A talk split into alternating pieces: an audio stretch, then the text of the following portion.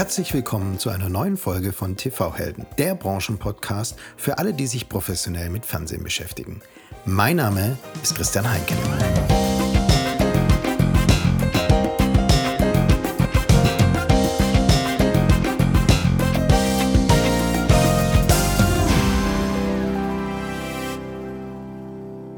Und jetzt freue ich mich auf eine ganz besondere Frau, die heute mein Gast ist.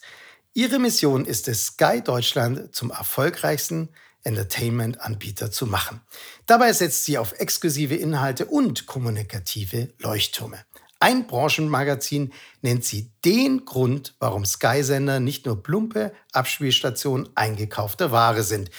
Denn neben Aggregation Inhalte Dritter setzt sie auf Eigenproduktion. Und diese Eigenproduktionen sind sehr erfolgreich. Ein Preis nach dem anderen wandert nach Unterföhring. Und eine ganz besondere Eigenproduktion ist ihr Podcast mit Kopfraum. Die Podcast bringt sie starke weibliche Vorbilder in unser Ohr. Wundervoll, endlich eine TV-Heldin und Podcasterin sprechen zu dürfen. Herzlich willkommen, Elke Waldhelm, Executive Vice President Content und Mitglied der Geschäftsführung bei Sky Deutschland. Hallo Christian. Liebe Elke, vielen herzlichen Dank, dass du heute meine TV-Heldin bist. Und im Intro habe ich ja schon ähm, angedeutet, wie viele Themen wir heute besprechen könnten und wie viele Fragen auch schon in meinem Kopf rumschwirren. Es ist natürlich für mich die große Herausforderung, die wichtigsten Fragen an dich zu stellen. Und eine wichtige Sache, die mich halt immer brennend interessiert, ist dein Werdegang und deine Lessons learned, die du auf dem Werdegang hattest und wie es gekommen ist, dass du die, all die Aufgaben, die du heute verantwortest, wie das dazu gekommen ist, dass du diese heute verantwortest. Und wie gesagt, du bist äh, Executive Vice President Content und äh, in der Geschäftsführung von Sky Deutschland sowie Managing Director von NBC Universal Global Networks Deutschland. Es hört sich nach einem brutal großen Portfolio an Aufgaben und Themen an. Was genau verantwortest du? Ja, also im Wesentlichen bin ich für die fiktionalen Inhalte bei Sky verantwortlich. Also wir haben einen eigenen Sportbereich und ich mache eigentlich alles andere von Film, Serie, Doku bis hin eben auch die NBCU-Channels, die im Rahmen der Comcast-Übernahme ja, hier in Deutschland ähm, migriert wurden ähm, mit, mit Sky Deutschland. Also eigentlich alles, was man so bei uns gucken kann, was nicht Sport ist, habe ich irgendwie was mit zu tun. Und wie groß kann ich mir dann dein Team vorstellen? Ähm, ich denke immer so laut, weil wir ja auch immer in einer ständigen Transformation sind äh, und mit unseren Hubs und Reporting Lines in alle Richtungen. Ähm, also es sind so um die 100 Leute. Wow, okay. Das ist äh, gewaltig. Sitzen die dann alle in München oder sind die dann auch äh, international verteilt? Wie gesagt, wir arbeiten halt stark international zusammen. Das heißt, mhm. es gibt ein lokales Team und äh, es gibt Teams in den anderen Territorien, vor allem in London, mit denen wir eben eng zusammenarbeiten. Und äh, wir leben immer mehr eine Matrixstruktur. Deswegen ist so dieses äh, mein Team, dein Team, Reporting Lines vielleicht gar nicht mehr ganz so zeitgemäß. Ähm, aber es ist ein großes, sage ich jetzt mal, internationales Team, ähm, das am Ende das leistet, was unsere Kunden dann auf dem Bildschirm sehen.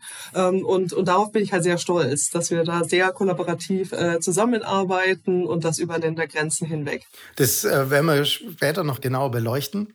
Jetzt blickst du auf eine sehr beeindruckende Karriere zurück und, und, und die geht wahrscheinlich auch genauso weiter. Aber es interessiert mich natürlich, wolltest du schon immer Karriere machen? War das von Anfang an irgendwie geplant? Hattest du so, so einen Masterplan in deinem Kopf?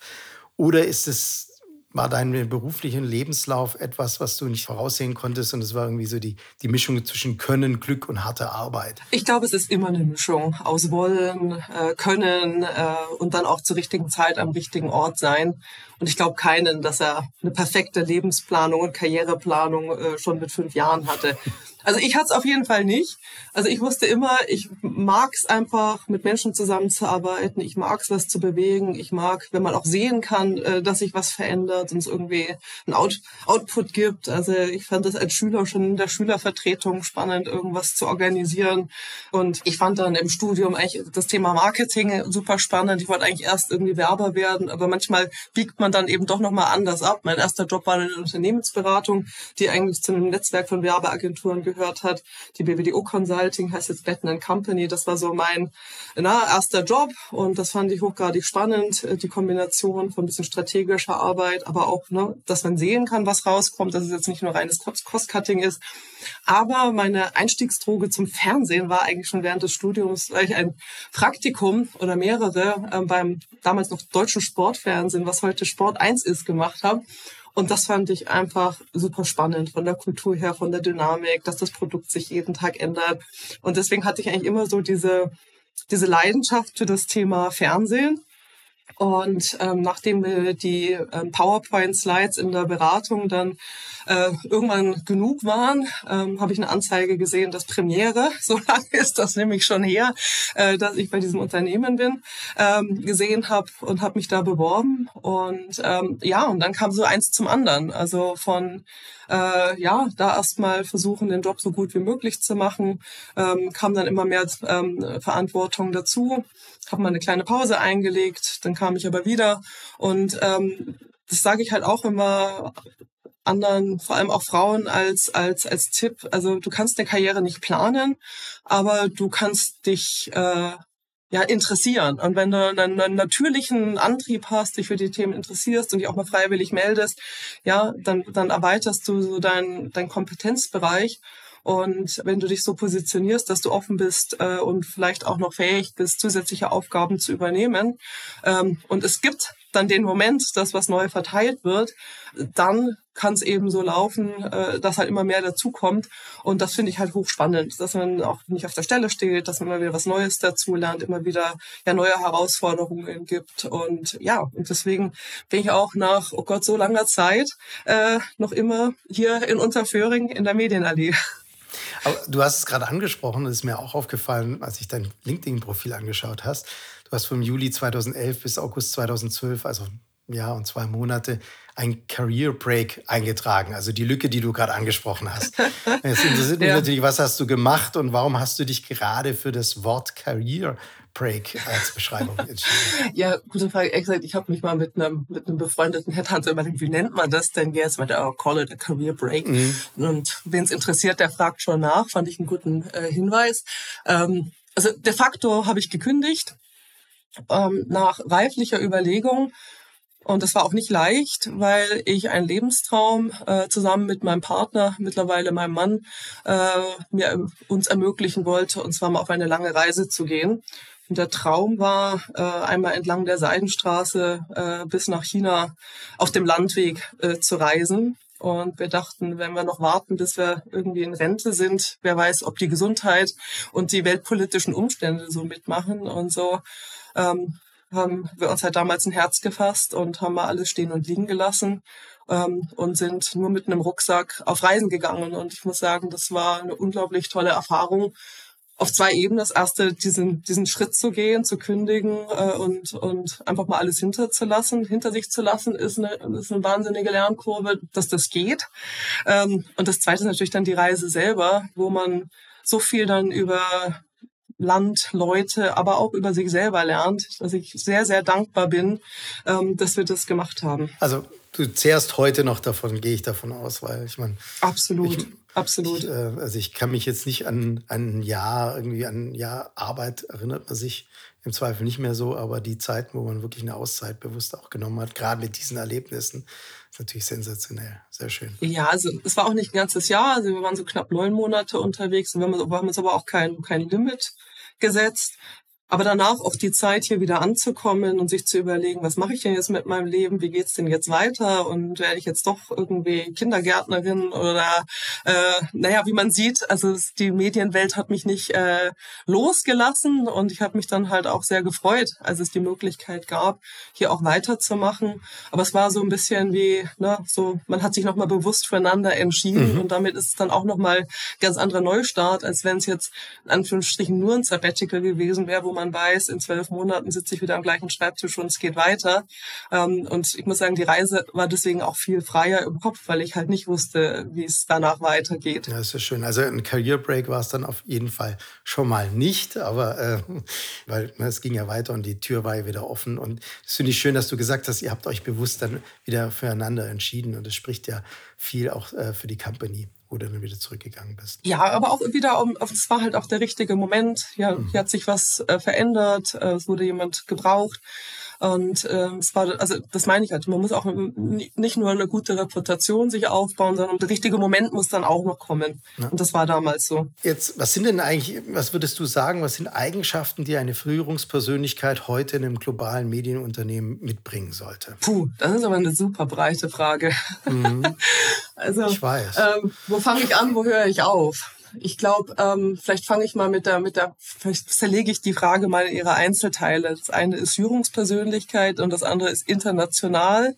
Mhm. Und ich habe das noch Medienunternehmen genannt. Also ich glaube, fangen wir mal mit Führung an. Mhm. Führung ist ja auch manchmal so ein bisschen altmodisch belegt, mit einer geht vorweg und man muss irgendwie führen. Ich finde halt mittlerweile ist ja führen eigentlich mehr einen, einen Rahmen geben, ja, und äh, ein Empowerment geben den Leuten, ja, weil du willst ja nicht irgendwie alle hinter dir herzerren, ja, das ist ganz schön anstrengend und ich glaube auch nicht ganz so ähm, ähm, ja, erfolgsversprechend. Also ich finde, äh, also mein Verständnis von, von, von Führen ist halt wirklich ein Ziel setzen, aber auch jeden dann äh, sein ja, seine Zielstellung so zu formulieren mit genug Spielraum, dass dann jeder mit seinen Talenten und seinen Fähigkeiten ja, äh, sich da auch entfalten kann und sein Bestes ähm, einbringen kann. Ich glaube, international war das zweite. International, finde ich, macht schon einen Unterschied, zumindest auf der Reise, die ich hier bei dem Unternehmen ähm, selber erlebt habe. Wir waren ja auch mal ein rein lokales Unternehmen, Premiere damals, äh, bis zu, dann wurden wir Anteilseigner war dann News Corp oder Fox damals. Äh, dann hat uns Sky England gekauft, dann war plötzlich ein britisches Unternehmen. Jetzt sind wir Teil von einem amerikanischen Großkonzern Comcast. Und das Internationale, finde ich, bringt schon noch andere Attribute für eine Kultur mit. Ähm, also ich finde so diesen angelsächsischen Ansatz äh, liegt wird viel mehr Wert auf kollaborative Zusammenarbeit, teamübergreifend gesetzt, viel mehr in der Matrixstruktur ähm, gearbeitet, äh, viel mehr auch im Mittelpunkt äh, gesetzt, dass man nicht alleine immer alles am besten wissen muss, sondern dass man ja voneinander, let's pick each other's brain, eben ähm, lernen ähm, kann. Und dass es eben auch nicht dieses klassische Hierarchische ist äh, und von oben wird runter regiert, sondern wirklich, dass ähm, verschiedene Blickwinkel gehört werden sollen. Also ne, wir, wir reden ja auch viel über Diversity und Inclusion und wenn ich Diversity sage, dann ist das für mich auch nicht nur Frauenförderung, mhm. ja, sondern da ist das eben auch ganz viel verschiedene Meinungen am, am Tisch zu hören, um einfach hoffentlich bessere Entscheidungen treffen zu können. Und ich finde, das ist bei internationalen Unternehmen ähm, schon viel geübter so wie ich das auch so, wenn ich mich mit, mit anderen äh, Freunden, Freundinnen austausche, ähm, ist das geübter und schon viel mehr in der DNA drin als jetzt im deutschen Mittelstand. Ja gut, dann hast du als dritte Punkt ja noch Medienunternehmen. Mhm. Und klar, Medien, ähm, jetzt kenne ich, kann es auch sagen, ich kenne ja nichts anderes. Also insofern ist das jetzt auch ein bisschen hypothesenbasiert, aber ich glaube schon, was Medienunternehmen besonders macht, ist die unglaubliche Marktdynamik, das ständig äh, Veränderung auch der der Konsumentenbedürfnisse, viel ähm, Fragmentierung im Markt, in, von den Angeboten.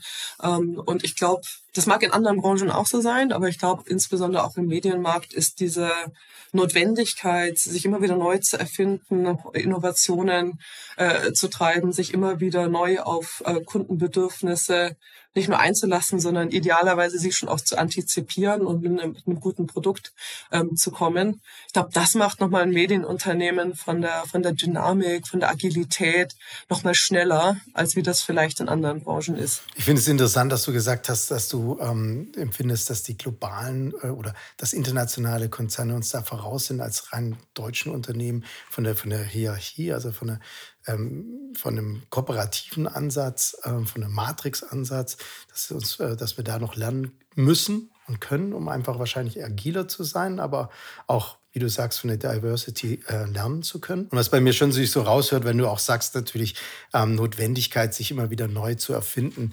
Ähm, das hast du ja auch bewiesen ne? mit, deinem, mit deinem Break, wo du rausgegangen bist, wo du gesagt hast, ich habe jetzt das Selbstbewusstsein und, und, und das Selbstvertrauen, ähm, da rauszugehen. Ähm, und mach mir den Kopf frei, ähm, dass es auch letztendlich dann be belohnt wird, nicht irgendwo dran festzuklammern, sondern sich neu zu erfinden, mit einem frischen Geist, mit einem frischen Blick zurückzukommen. Und es wird dann auch ja, äh, belohnt. Wahrscheinlich nicht von jedem, aber von so einem, Gott sei Dank, von so einem globalen, internationalen Unternehmen wie Sky, die das gut erkannt haben. Ja, vielen Dank.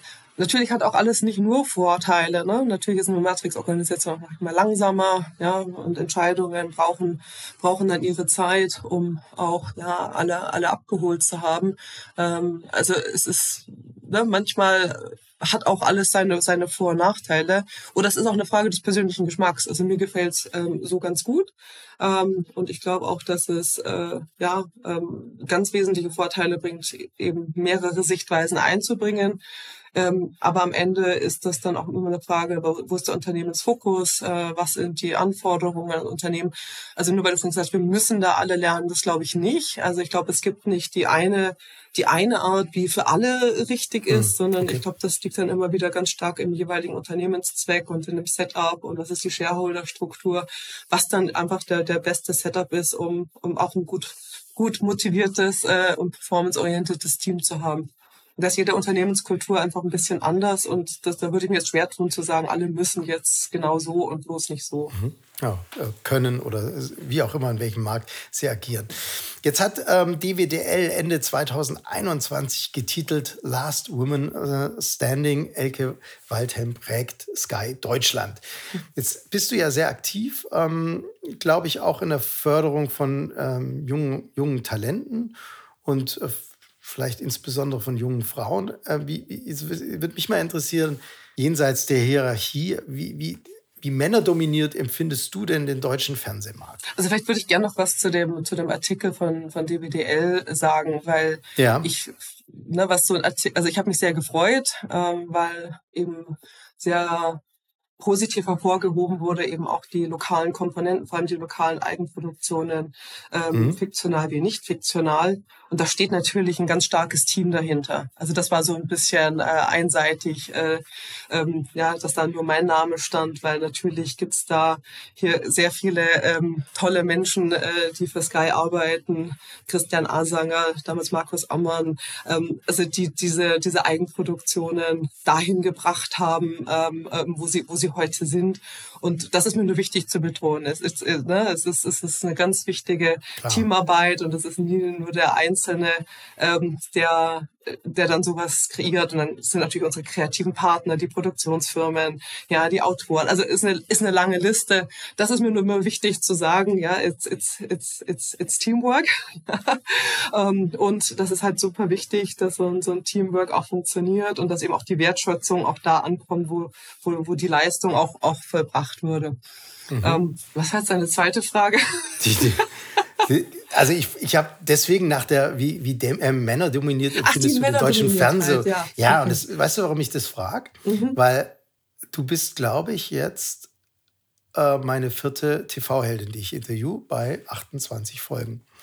Na, und das, äh, dafür werde ich auch immer wieder äh, kritisiert und auch zu Recht. Aber das liegt jetzt weniger daran, dass ich irgendwie äh, mixe, sondern äh, ja, da gibt es verschiedene äh, Beispiele dafür. Und ich, ich hätte natürlich gern mindestens 50-50, mhm. aber das ist gar nicht so leicht. Jetzt für mich als Podcast. Ja. Ähm, und ich, deswegen auch wirklich jetzt mal so ein bisschen spitz gefragt an dich.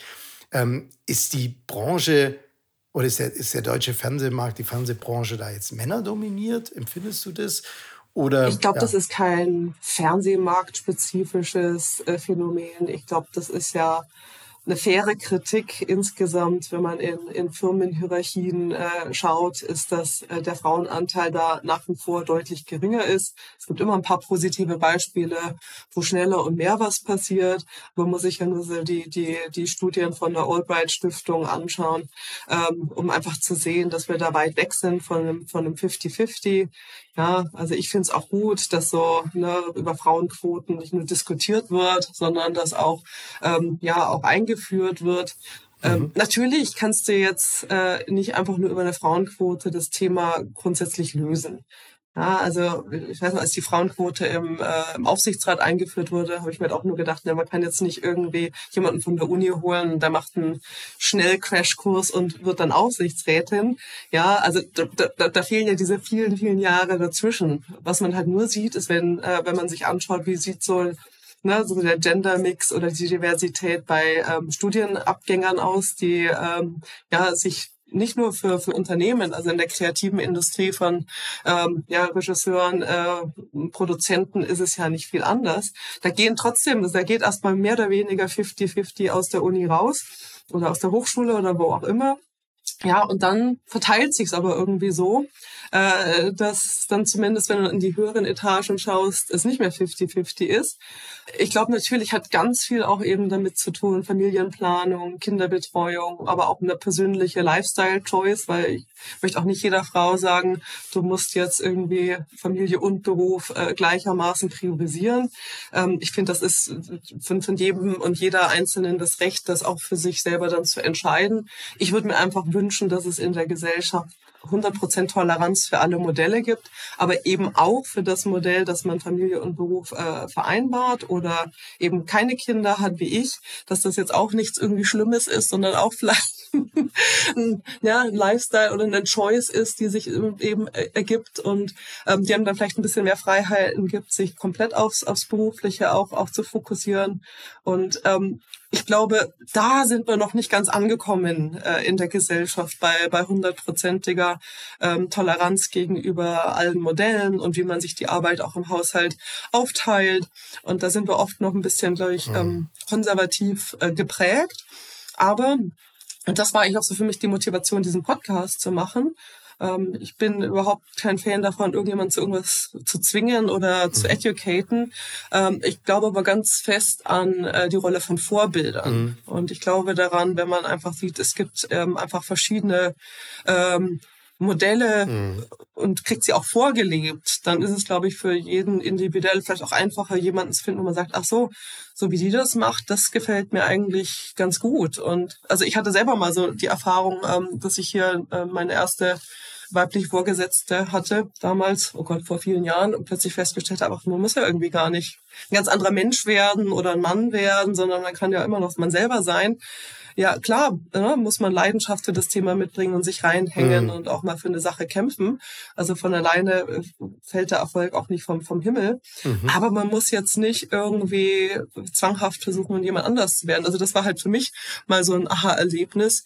Ähm, und deswegen, wie gesagt, versuche ich verschiedene Vorbilder zu finden, die ich dann in meinem Podcast interviewe und hoffe einfach, dass es für den einen, gilt ja auch nicht nur für Frauen, ja, kann auch eine Inspiration für ähm, ja, einen männlichen Zuhörenden äh, geben, äh, dass man einfach sieht, hey, es macht manchmal vielleicht auch Spaß, ja, eine größere Rolle anzustreben oder mehr Verantwortung zu übernehmen oder mich irgendwo einzubringen.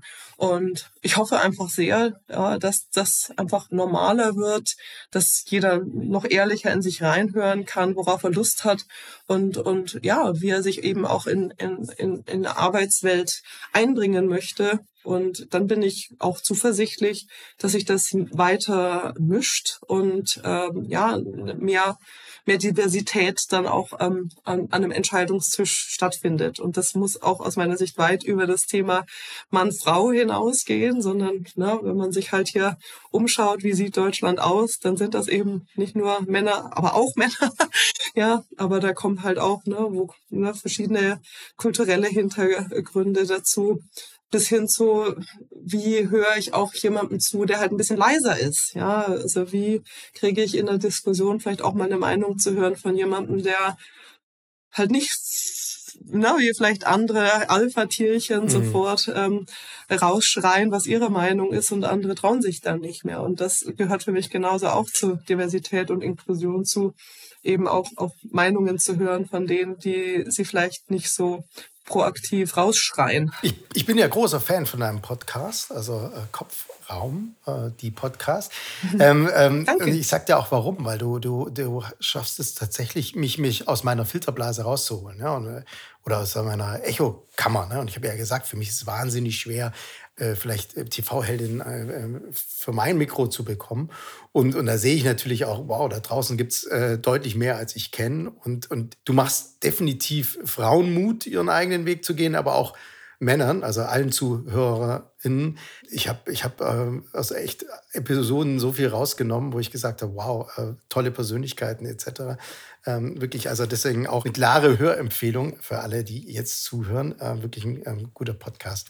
War das der, der, der Grund, warum du den äh, gestartet hast als dein Herzensprojekt, dass du wirklich auch vielleicht ähm, Frauen eine Stimme geben möchtest, die man sonst vielleicht nicht gleich hört, weil sich der Chef vordrängt oder ähm, sagt, das mache ich selber oder sonstiges? Also es ging ja gar nicht als Podcast los. Vielleicht äh, erzähle ich das nochmal. Eigentlich mhm. äh, ging es eigentlich los, dass wir also vor Corona, als wir noch alle im Büro waren, gleichzeitig ähm, einen Gast eingeladen haben.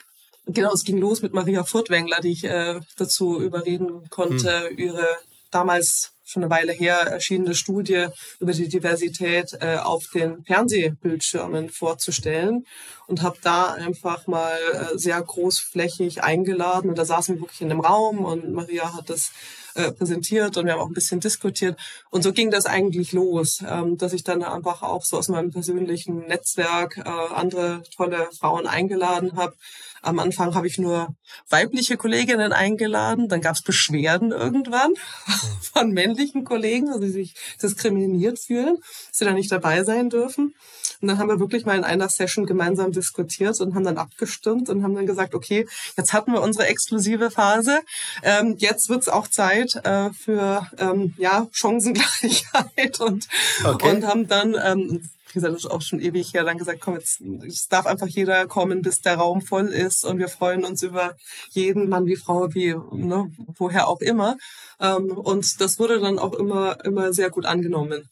Und dann kam halt Corona, wir erinnern uns alle, plötzlich waren wir nicht mehr im Büro ähm, und waren erstmal alle so ein bisschen geschockt und mussten ja uns alle erstmal sortieren, wie arbeitet man denn jetzt in dem neuen Setup. Und das heißt, ich habe da erstmal ein bisschen eine Pause gemacht damit und als wir dann so ein bisschen unsere neue Routine gefunden haben, habe ich gedacht, ach, warum machen wir jetzt eigentlich nicht damit weiter? Kann man doch auch per Teams Call machen. Und daraus kam dann eigentlich der Gedanke, naja, wenn man das jetzt eh schon äh, ne, irgendwie ähm, virtuell macht, dann kann man es eigentlich auch mitschneiden und, ähm, und aufzeichnen mhm. und ins Intranet stellen, dass die, die es nicht geschafft haben, zu können. Und dann hat ehrlich gesagt auch damals mein Chef, der Levesch, gesagt, why don't you make a podcast? Und ich gesagt, oh, eigentlich, eigentlich, warum eigentlich nicht?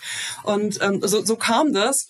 Und was, was man eigentlich auch nicht weiß, wenn man nur den Podcast kennt, ähm, ich mache das eigentlich immer so, dass wir noch danach eine Viertelstunde haben, wo also die, die live zuhören, ja, die Gelegenheit haben, auch dem Gast direkte Fragen zu stellen, weil das war ja auch immer so ein bisschen, bisschen meine, mein, mein Wunsch oder wo ich gedacht habe, es ist vielleicht auch ganz cool, wenn man hier den Kolleginnen und Kollegen auch die Möglichkeit gibt, nicht nur zuzuhören, ähm, sondern auch mal direkt ähm, so einem Gast eine Frage zu stellen. Und mhm. das haben wir jetzt so auch sicherstellen können, dass wir sagen, wir stoppen jetzt die Aufnahme ähm, und jetzt meldet euch per mhm. Teams, Handheben.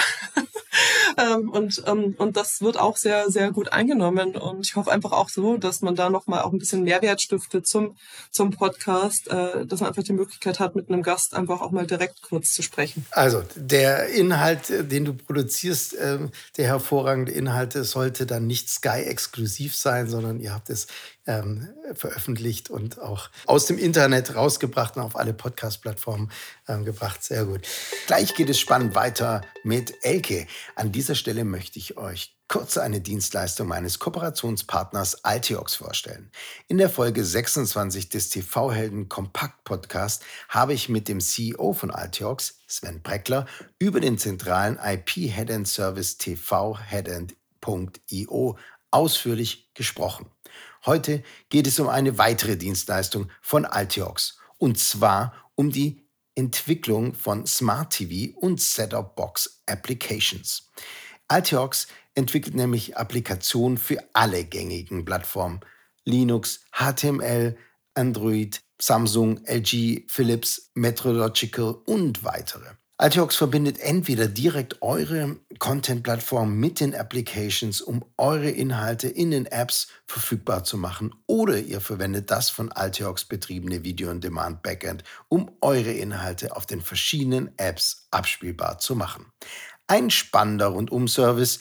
Mehr Informationen findet ihr auf altiox.com.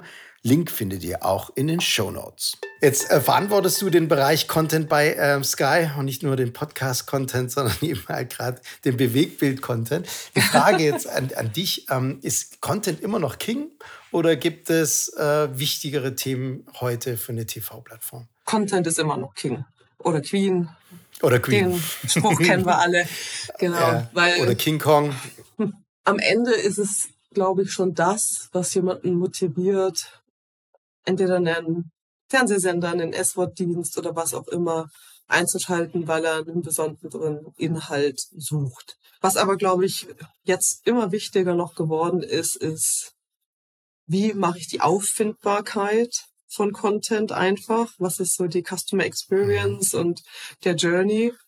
Ähm, ja, wenn ich, wenn ich bei einem Anbieter bin, aber auch wie, ja, wie schaffe ich auch eine Transparenz über die verschiedenen Anbieter hinweg, wo ich denn jetzt eigentlich was, was sehen kann. Und ich glaube, bei dieser Vielfalt an Angeboten, die wir haben, diese unglaubliche Fragmentierung, die wir am Markt haben, ähm, würde ich sagen, ist es, reicht es nicht, nur guten Content zu haben, sondern eben auch diese Wegweiser richtig aufzustellen, ähm, dass ein Kunde, Zuschauer, Konsument auch weiß, A, den Content gibt's und B, wo gibt's ihn äh, und C, am besten auch noch drüber spricht und sagt, hey, das hat mir gefallen und ähm, ja in seiner Bubble das vielleicht auch weiter spreadet.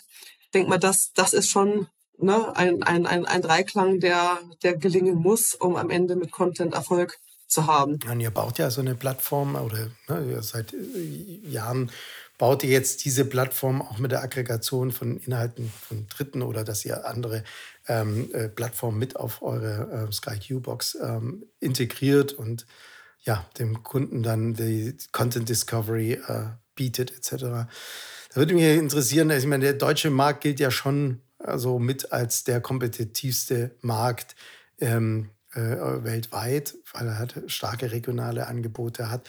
Jetzt haben wir natürlich die ähm, großen globalen Anbieter. Was, was braucht denn eine, eine, eine, Plattform oder wo wollt ihr hin mit Sky, um in diesen globalen Streaming Wars mhm. und Kampf der Aufmerksamkeit da bestehen zu können? Ja, also wir haben uns ja jetzt äh, dieses Jahr bewusst für eine Zwei-Marken-Strategie entschieden. Mhm. Sky als Marke für sowohl Inhalte, also Sport und Fiction, äh, für ähm, ja die Convenience, die dir eine Set-Top-Box, in dem Fall Sky Q, bieten kann, ähm, ähm, weil du aufzeichnen kannst, weil du alle Free-TV-Sender sehen kannst. Aber eben auch das Dritte, was jetzt neu dazu gekommen ist, dass du auch andere Inhalteanbieter aggregierst und dann über ein User-Interface ähm, die Inhalte ins Schaufenster stellen kannst. Wir mhm. nennen es Merchandising, weil am Ende ist es dann, ne, ist es mal das ja, vierte Staffel Babylon Berlin, aber genauso hat man da im Schaufenster Stranger Things äh, neue Staffel von, von Netflix gesehen. Also ich denke mal, das ist so unser, unser Kernprodukt, unser Hauptprodukt, ähm, Sky Q, ähm, das viele Vorteile mit sich bringt, eben inklusive der Aggregation. Jetzt braucht und will das nicht jeder, ähm, sondern wir wissen, es gibt auch äh, Kundensegmente, die sind größtenteils auch eher die eher jüngeren, mhm. ja, die rein App-basiert ähm, Inhalte nutzen wollen mit einer hohen Flexibilität, monatlich kündigbar. Ähm, und dafür hatten wir das Produkt Sky Ticket, was wir dieses Jahr umgebrandet haben in Wow. Mhm. Warum? Weil wir einfach festgestellt haben, Sky und Sky Ticket war nicht zu klar voneinander unterscheidbar. Wir hatten ein zu hohes Bekanntheitsproblem, dass wir ein reines OTT-basiertes, monatlich kündigbares Produkt haben, wo du alle Sky-Inhalte ja sehen kannst. Mhm. Wir haben natürlich auch ein Use Case aus England und Italien. Also England hat ja schon vor knapp zehn Jahren Now TV damals noch gelauncht und haben sich damals schon bewusst für eine Zwei-Marken-Strategie entschieden. Deshalb waren die auch von der Marktdurchdringung noch deutlich weiter als wir. Aber für mich war so das Aha-Erlebnis, als wir im Dezember in Just Like That ähm, das Sex and the City Spin-off äh, gezeigt haben. Und das haben wir eben sehr stark mit Sky Ticket äh, promoted und dann Rückfragen kamen von Kunden, ja, jetzt habe ich schon Sky Entertainment und Sky Cinema. Äh, wo kriege ich denn jetzt noch Sky Ticket? Ja, ja, dann halt, okay, also vielleicht ist das doch hilfreich zu sagen, nee, nee, also Just Like That ist Teil von Sky Entertainment, hast du schon. Ja, ähm, aber vielleicht hilft uns dann wirklich noch mal eine eigene Marke, wow, äh, dass man sagt, das ist wirklich äh, das reine OTT-Produkt. Ja, und da gibt's eben auch, auch fiktionale Inhalte, weil die Marke Sky ist jetzt ja ne, von der Historie her auch sehr stark über Sport ähm, aufgeladen. Das hoffe ich, haben wir jetzt ein bisschen äh, erweitern können über die letzten Jahre. Das war ja zumindest immer so ein bisschen meine Mission, ähm, dass wir für deutlich mehr als, als Sport stehen. Aber deswegen ist jetzt das Vehicle zu sagen, ähm, unser OTT-Produkt heißt Wow. Wow ist sehr stark, nicht nur, aber auch sehr stark eben mit den fiktionalen Inhalten jetzt in der Werbe Werbung aufgeladen worden. Und das funktioniert ja soweit äh, sehr, sehr gut. Natürlich hilft dann auch sowas wie ein House of the Dragon ähm, exklusiv äh, im deutschen Markt anbieten zu können. Also da haben wir uns sehr gefreut über ein, über, über ein Kundenwachstum. Aber natürlich können die Sky Q-Kunden auch House of the Dragon schauen. Ja, ja. es ist wirklich nochmal der Unterschied. Reines OTT-Produkt, nur Sky-Inhalte versus ähm, eigentlich eine Aggregationsplattform, wo man vom, vom Free TV über Sky-Inhalte bis zu anderen aggregierten Partnern ähm, Inhalte sehen kann mit einem User-Interface. Es sind zwei Bedürfnisse, zwei Produkte und die finden beide ganz hervorragend ihre Zielgruppe. Geht natürlich ähm, mir als, als Produktmanager das Herz auf ähm, und mhm. äh, ja, klare, klare Positionierung, wie du auch gesagt hast, eher jüngere Zielgruppe, dann auch rein App-basiert, was ähm, was bei, bei Sky dann ähm, natürlich, ne, kannst du auch über Satellit oder Kabel empfangen, äh, rein OTT, wie du gesagt hast, ähm, stark auch fiktional. Jetzt hast du angesprochen, jetzt habt ihr natürlich mit HBO da ähm, auch einen super Content-Bringer. Ich bin ja auch Baukunde. Sehr gut. Aus einem bestimmten Grund, ja, aus einem bestimmten Grund, weil ich eben Games of Thrones Fan bin und natürlich seit äh, 22. August dann auch Wow-Abonnent bin. Herzlich willkommen. Ich hoffe, du bleibst. ja, genau. Die, die, das ist, also ich bin, äh, ich, ich finde sehr viele Inhalte, aber ich bin natürlich fokussiert nur jetzt auf House of Dragon. Mhm. Ähm, wie, wie abhängig siehst du denn jetzt äh, Wow von den HBO-Anhalten? Also wenn man sich jetzt anschaut, wie viel von HBO kommt und wie viel davon jetzt ne, so die, den Durchschlagskraft hat wie House of the Dragon, äh, würde ich sagen, es sind natürlich einzelne Tempols, die total wichtig sind, aber es ist nicht unbedingt die Masse. Ja, nichtsdestotrotz versuchen wir uns ähm, ja, als gute Partner mit HBO weiterhin zu positionieren. Es ist ja ein Riesenkonglomerat, wie wir mittlerweile wissen. Es ist ja nicht nur HBO, es ist Warner, es ist Turner oder was mal Turner war ähm, und es ist Discovery und es sind alles ganz wunderbare Partner, mit denen wir schon lange zusammenarbeiten und ich denke auch noch lange äh, zusammenarbeiten, weil wir brauchen Partner, wir brauchen Content-Partner äh, und ich glaube auch die Partner brauchen eine Verbreitung über, über Sky. Insofern ist das, ist das eine, eine, gute Zusammenarbeit. Mhm. Ähm, aber natürlich haben wir andere Lizenzpartner, mit denen wir zusammenarbeiten, von den Hollywood-Studios äh, bis hin zu lokalen Partnern, wo wir auch auf ja für Sky Krimi über über ZDF Studios ähm, Krimi-Content ähm, lizenzieren im, im Library-Bereich und einfach sehen, was unsere Kunden mögen, ist eben die Bandbreite vom High-End Tentpole äh, eben auch bis hin zu einem US Procedural auf 13th Street, mhm. was äh, nach wie vor wahnsinnig viel und gerne äh, genutzt wird. Und, und, und das beschreibt eigentlich so ein bisschen auch unsere Strategie. Ja, wir brauchen mhm. unsere Tenpoles, unsere exklusiven Tenpoles, um uns zu differenzieren. Und da kommt jetzt das Thema Sky Originals auch ins Spiel, wo wir sagen, da können wir uns jetzt nicht nur auf das verlassen, was wir am Markt äh, bekommen, ähm, sondern da möchten wir eine eigene Pipeline aufbauen. Und ich glaube auch mit sowas wie Babylon Berlin, die Co-Produktion mit der ARD, aber auch ähm, das Boot, was eine reine Sky ähm, Produktion ist oder der Pass,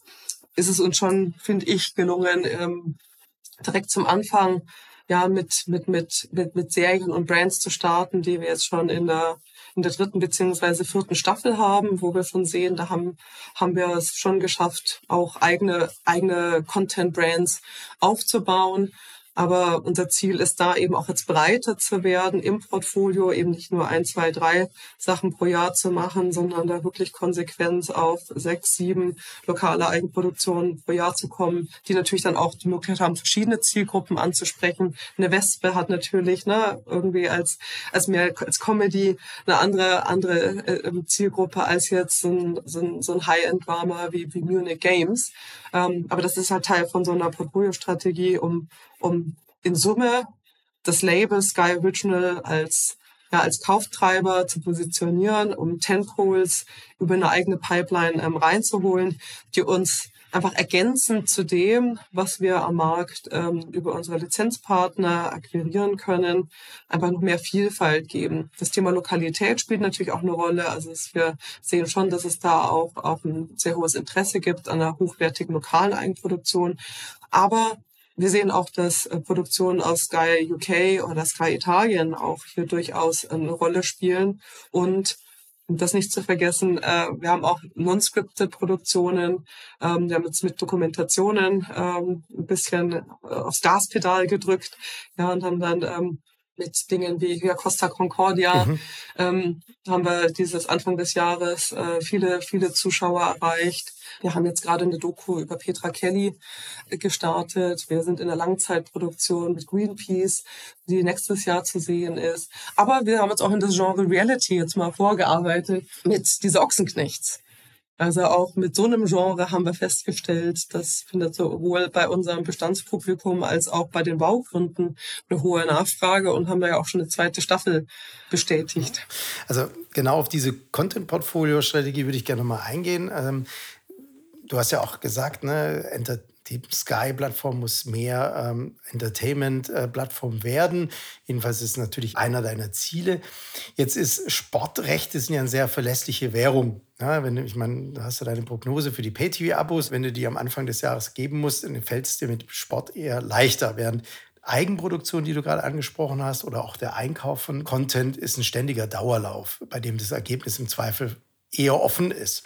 Wo bist du im Moment mit deinem persönlichen Entertainment-Dauerlauf? Also ist lustig, ich habe ich hab immer hier intern eine andere Analogie verwendet. Ich habe gesagt, also Sportrechte sind deswegen halt auch planbar, weil du halt in der Regel eine ganze Liga äh, oder eine Reihe einkaufst. Das heißt, du hast eine gewisse Verlässlichkeit für den Kunden, der sagt, ich gehe ja. zu Sky und da weiß ich, da sehe ich immer das Superspiel der Bundesliga oder ich sehe jedes Rennen der, der Formel 1 ähm, und das geht eben über ne, zwei, drei Wochen äh, hinaus, sondern das ist wirklich ein mhm. längerer Zeitraum. Und, ähm, und die Analogie, die ich immer versucht habe zu verwenden, wir brauchen halt eine Liga der Originals, ja, wo man mhm, auch als, okay. als, als, als Kunde sich darauf verlassen kann, ja, dass da eben jeden Monat, alle sechs Wochen oder was auch immer der Zyklus dann genau ist. Da kommt was Neues, das ist exklusiv, das gibt's nur bei Sky, das spielt in der Qualitätsliga mit. Natürlich sind mhm. ne, die Genre unterschiedlich und nicht jeder liebt alle Genre gleichermaßen.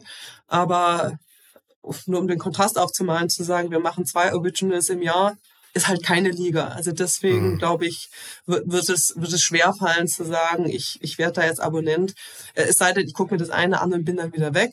Ja, aber um wirklich einen loyalen Customer Base aufzubauen, bin ich halt der festen Überzeugung, auch bei den Eigenproduktionen braucht man eine Regelmäßigkeit im, im, im Release-Zyklus.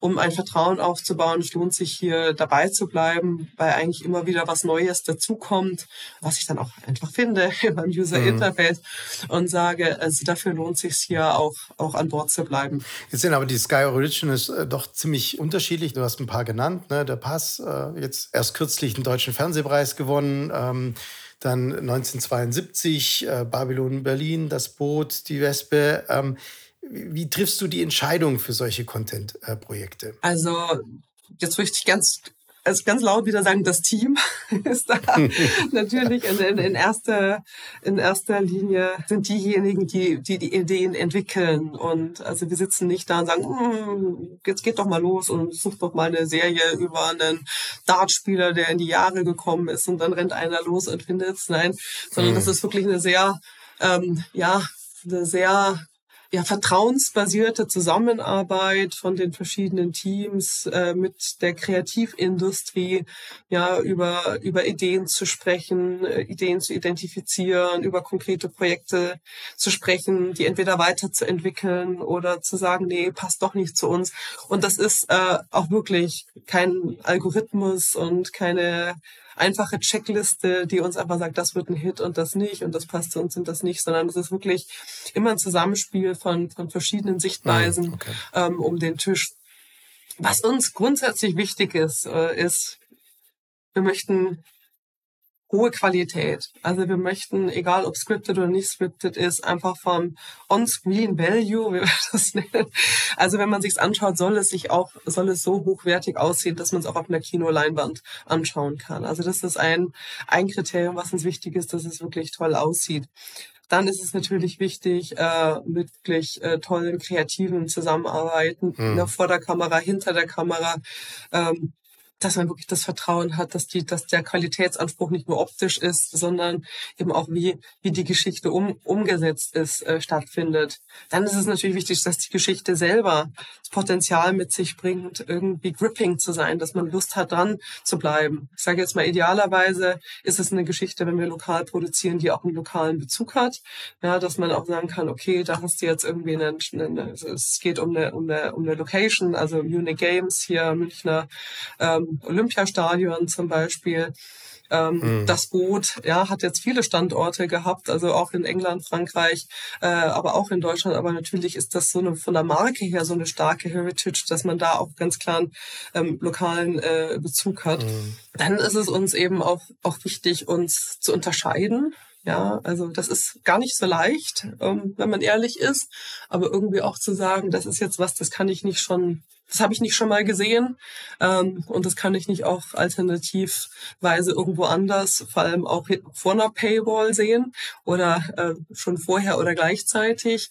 Also dieses ähm, wir nennen das hier Content Worth Paying for, haben wir von unseren englischen Kollegen gelernt. Also wie schaffen wir auch eine, eine, eine Wert Perception zu schaffen, dass wenn ein, ein Kunde, Kundin oder der, der es noch werden will, von dem Projekt hört, zu sagen, ja, dafür, das finde ich so interessant, das finde ich jetzt auch gerechtfertigt, dass das in einem, in einem Pay-Produkt ist. Mhm. So, und dann gibt es noch eine ganze Latte anderer Kriterien, die uns wichtig sind, aber du wirst schon sehen, am Ende ist das immer dann ein Prozess, äh, Dialog äh, und ganz, ganz viel Teamwork, um dann ähm, rauszufinden, was ist das einzelne Projekt, was zu uns passt. Aber das andere ist natürlich auch, wie sieht denn so ein Slate aus? Ja, also wie kann man eine gewisse Variation über jetzt mal zwölf Monate hinweg zum Beispiel schaffen? Was machen wir fiktional? Was machen wir non-scripted? Was kommt von den Kollegen aus England und Italien dazu? Was wissen wir schon kommt aus unserer akquirierten Pipeline? Haben wir irgendwo ein bisschen eine Lücke? Äh, haben wir vielleicht von einem ein bisschen, bisschen arg viel? Wie können wir das auch entzerren? Also am Ende ist es mhm. dann auch eine Aussteuerung des Portfolios, was natürlich dann bei, gerade bei Produktionsentscheidungen auch nochmal eine Rolle spielt, dass man möglichst eine breite Zielgruppe mit jedem einzelnen Projekt anspricht, aber eben in, in der Summe der Einzelnen, ja, ähm, ja, idealerweise hier ein Angebot schafft, das sowohl für unsere bestehenden Kunden als auch die, die wir noch als Kunden gewinnen wollen, interessant sind. Und wie äh, erfolgreich sind jetzt äh, die Sky Deutschland Originals im, im Ausland bei den Partnerplattformen von euch? Also ich spreche jetzt mal vor allem über, über Sky UK und Sky Italia, weil mhm. da scheren wir ja alles, was wir produzieren ja. oder fast alles untereinander. Also es gibt auch manchmal Ausnahmen, weil manchmal ist so ein englischer Humor halt schon so, dass man sagt, vielleicht travelt der nicht so gut ähm, wie jetzt ein, ähm, ja, eine englische Actionserie ähm, wie Gangs of London. Ja, also sowas funktioniert dann mhm. bei aller Gewalttätigkeit überraschend gut. Insofern ähm, produzieren wir, wenn wir lo über lokale Produktionen reden, oder das ist auch so eigentlich so die Philosophie für alle Märkte, was wir lokal produzieren in lokaler Sprache, muss erstmal primär für den lokalen Markt auch funktionieren. Weil wenn man versucht, so One Size Fits All zu machen, ist die Wahrscheinlichkeit, dass es dann irgendwie so ein Mischmasch wird und nichts richtig gut ist, wirklich hoch. Mhm. Also insofern, wir denken primär an deutschen Markt, aber sind dann freuen uns dann sehr, dass wenn dann eine Serie äh, wie das Boot, der Pass etc. bei, bei unseren Sky UK Kollegen läuft oder Sky Italia, ja, Sky Italia dubbt dann, äh, die Engländer machen Untertitel. Ja, also, und sie sagen immer, ne, die Benchmarks sind dann halt andere. Sie sagen, das funktioniert sehr gut. Aber natürlich hast du eine Sprachbarriere. Also im englischen sprachigen Umfeld ist halt Dubbing noch nicht so gelernt wie jetzt in Deutschland oder in Italien. Und ich glaube, das werden wir auch nicht über Nacht wegbekommen. Also das einfach, also ich denke, wenn wir marktübergreifend große Produktionen machen, dann werden die englischsprachig sein müssen, um eben auch eine internationale Verwertbarkeit zu haben. Also wir hatten ja schon mal vor vielen Jahren ähm, ein Projekt namens Tschernobyl, äh, wo wir ja dann auch mit HBO äh, als Co-Produktionspartner mhm. gearbeitet haben. Ich glaube, das ist so ein Beispiel und sagen, das war dann für alle Märkte ein Riesenerfolg. Ja, auch wenn es ähm, jetzt äh, auf, auf Englisch produziert wurde und auf, ähm, ich sage jetzt mal, US Standards. Und, und das war trotzdem ein, ein unglaublicher Erfolg in, in allen Märkten. In, ne, bei uns dann halt mhm. auch in gedappter Version.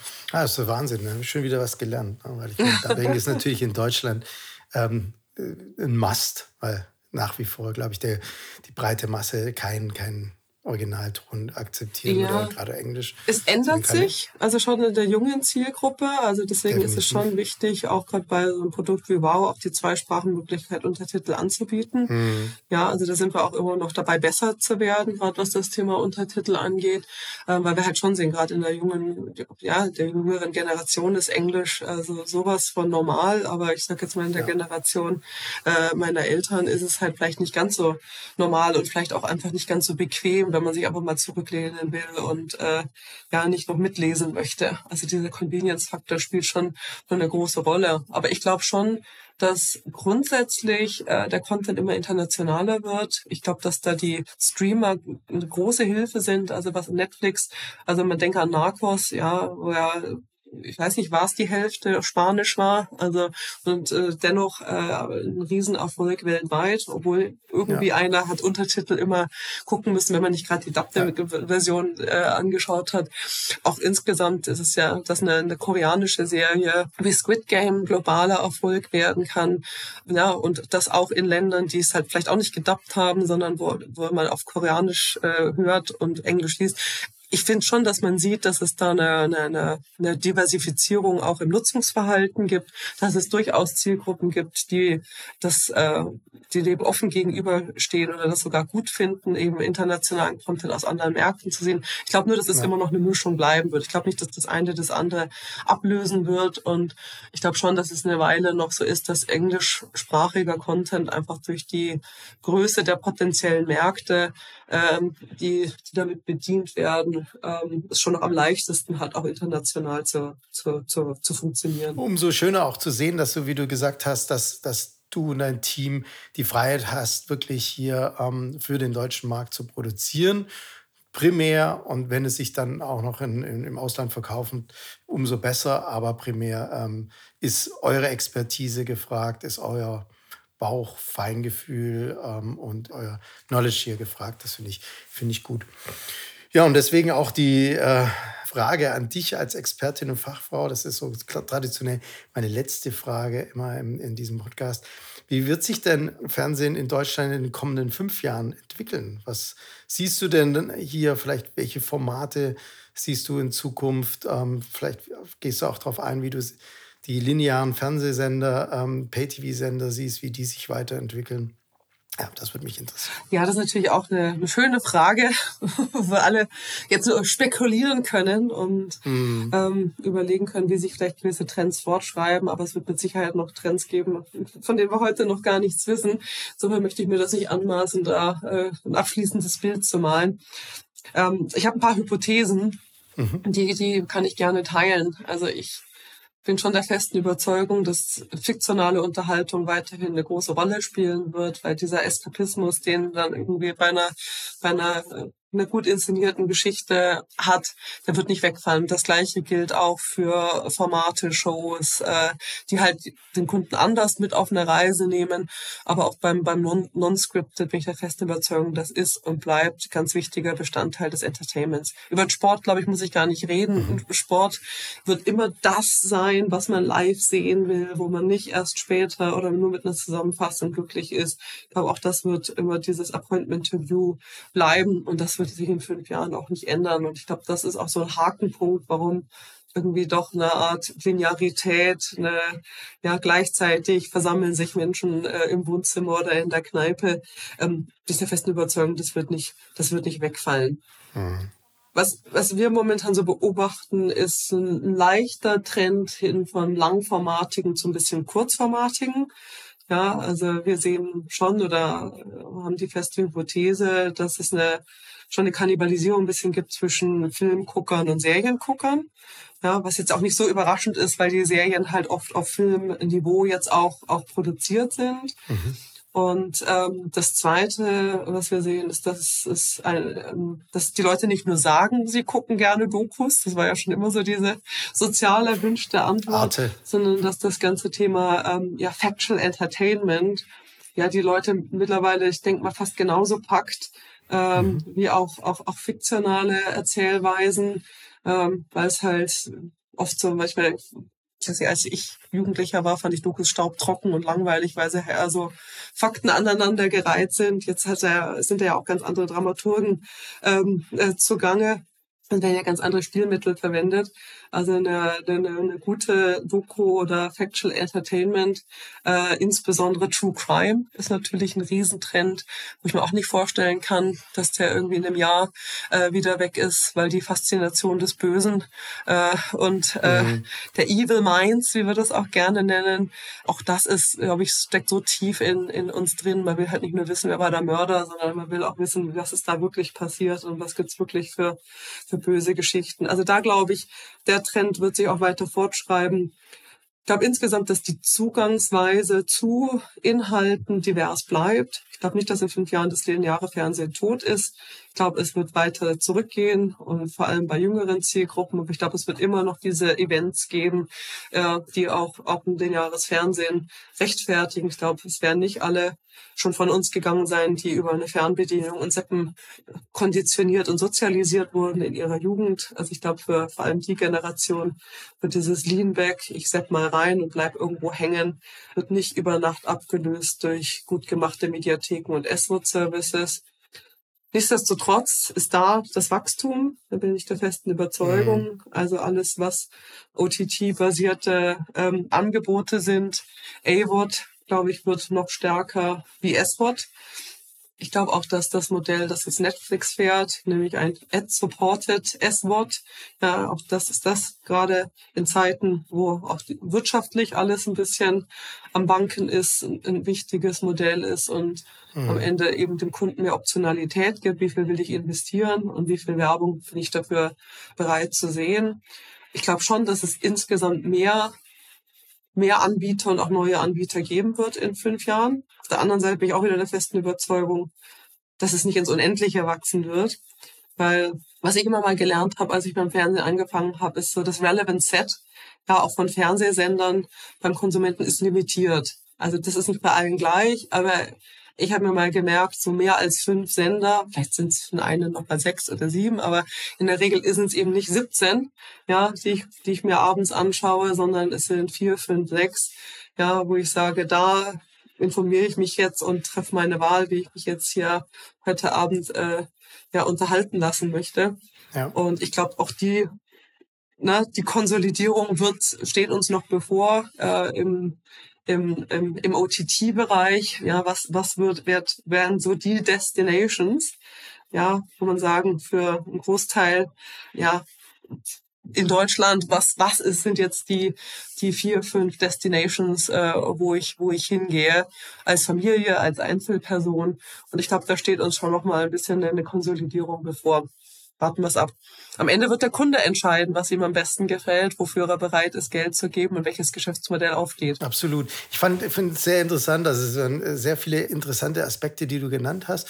Ähm, was bei mir besonders resoniert hat, dieser, dieser was du gesagt hast, dieser Trend oder diese, diese Nachfrage nach True Crime und Realis also Dokumentation, die auf tatsächlichen Ereignissen basieren.